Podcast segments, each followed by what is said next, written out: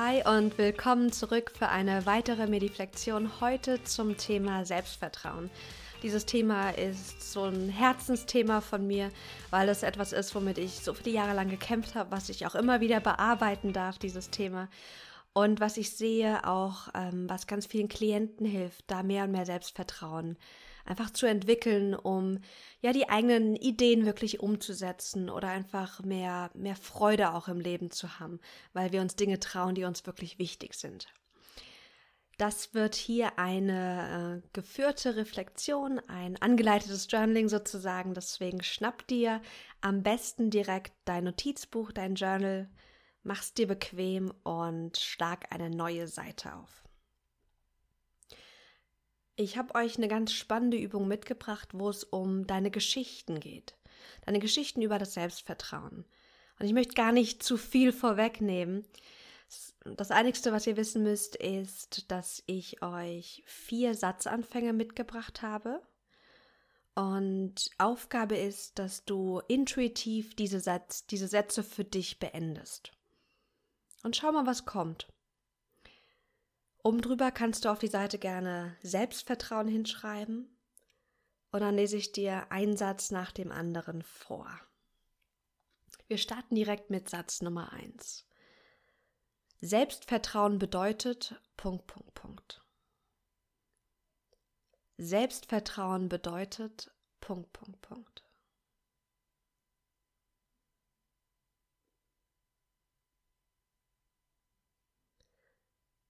Dann Satz Nummer zwei. Ich brauche Selbstvertrauen um. Punkt, Punkt, Punkt. Ich brauche Selbstvertrauen um. Und dann vervollständige den Satz intuitiv.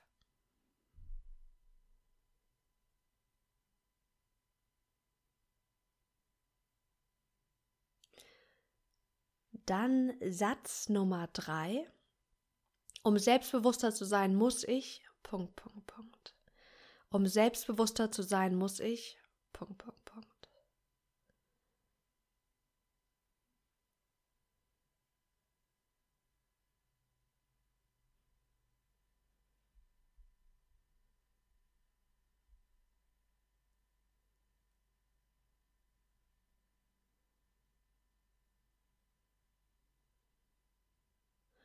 Und der letzte Satz, wenn ich alles Selbstvertrauen der Welt hätte, würde ich. Punkt, Punkt, Punkt.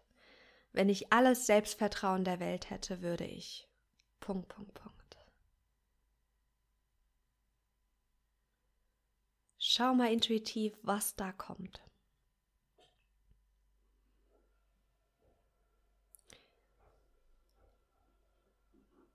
Wenn du jetzt diese kurze Übung gemacht hast, dann schau mal jetzt bitte auf deine Ergebnisse und analysiere sie. Was fällt dir auf?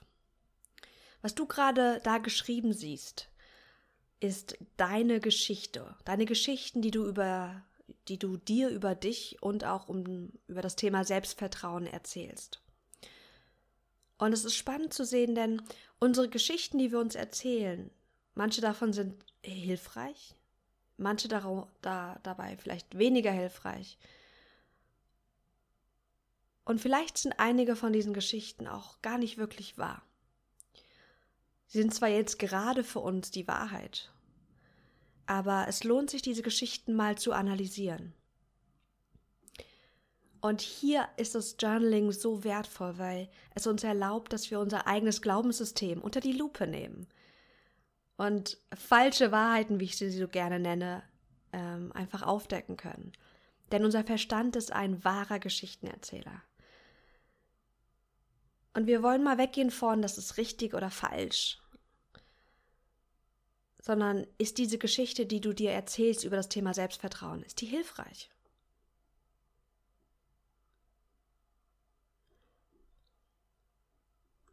Oft habe ich Klienten im Coaching und ich kenne das aus meinem eigenen Werdegang, dass ich mir die Geschichte erzählt habe, dass Selbstvertrauen bedeutet, keine Angst zu haben und keine Zweifel.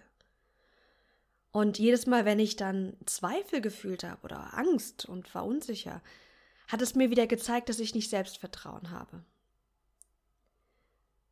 Aber was, wenn Selbstvertrauen bedeutet, das nicht bedeutet, dass du keine Angst hast, sondern das Selbstvertrauen bedeutet, dass du trotz der Angst, trotz der Zweifel in Aktion treten kannst.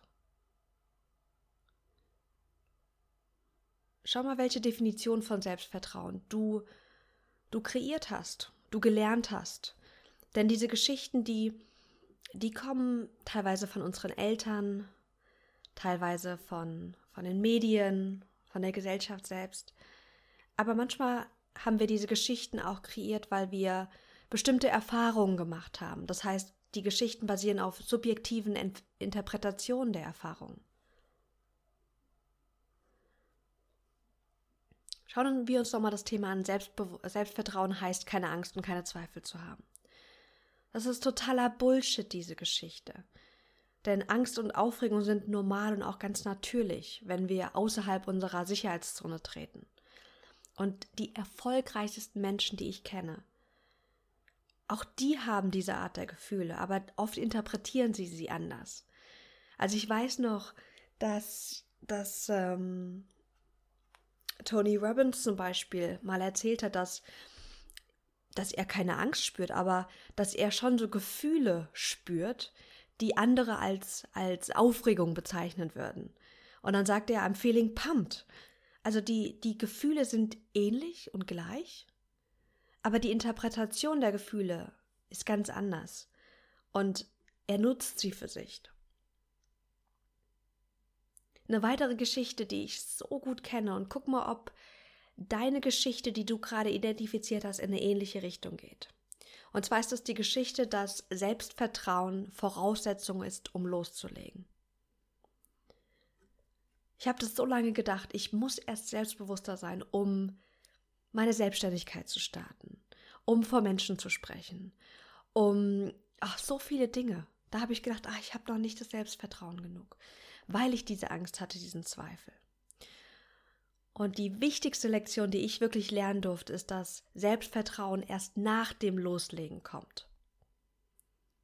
Also Selbstvertrauen ist nicht die Voraussetzung zum Loslegen, sondern das Ergebnis, wenn du losgelegt hast.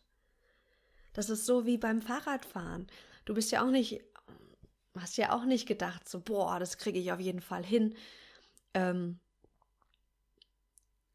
oder ich muss erst so lange warten, bis ich das denke, bevor ich überhaupt auf, aufs Fahrrad steige. Sondern du bist aufs Fahrrad gestiegen, du bist hingefallen, du bist wieder aufgestanden. Und mit der Zeit wurdest du besser und besser und du hast das Selbstvertrauen im Tun entwickelt, dass du fähig bist, Fahrrad zu fahren. Denn am Anfang warst du es nicht. Und es wäre ja Bullshit auch, das Selbstvertrauen zu haben, dass du das kannst, wenn du es erst noch lernen musst. Schau mal, welche Geschichte du dir über das Selbstvertrauen erzählst. Und wo, wo wir manchmal auch diese Geschichte nutzen, von wegen, ja, ich bin noch nicht selbstbewusst genug, ich habe noch nicht ge genug Selbstvertrauen, um, um nicht in Aktion zu treten. Also diese Geschichte, ich bin noch nicht bereit, die habe ich so, mir so oft erzählt, weil ich wirklich Angst hatte, etwas zu tun. Und das war dann der, ja, die perfekte Rechtfertigung für mich. Vielleicht ist es bei dir aber ein bisschen anders. Schau mal auf deine Geschichten und überprüfe sie. Und frag dich, woher kommt es? Woher kommt diese Geschichte? Wo hast du sie vielleicht gelernt?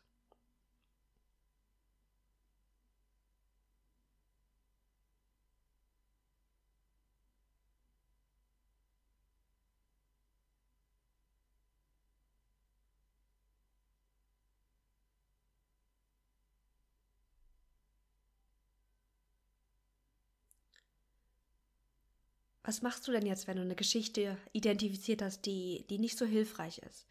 Es gibt verschiedene Techniken, die ich auch mit meinen Klienten mache.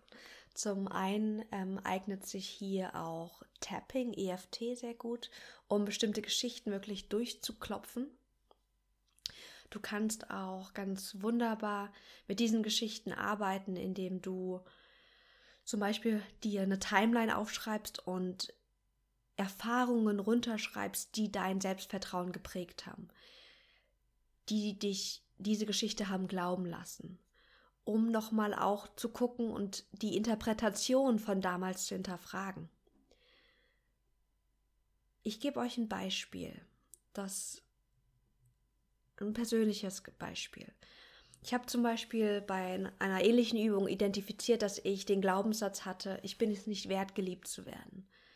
Beziehungsweise ich hatte den Glaubenssatz, keiner will bei mir bleiben. Und den habe ich seitdem ich 15 war.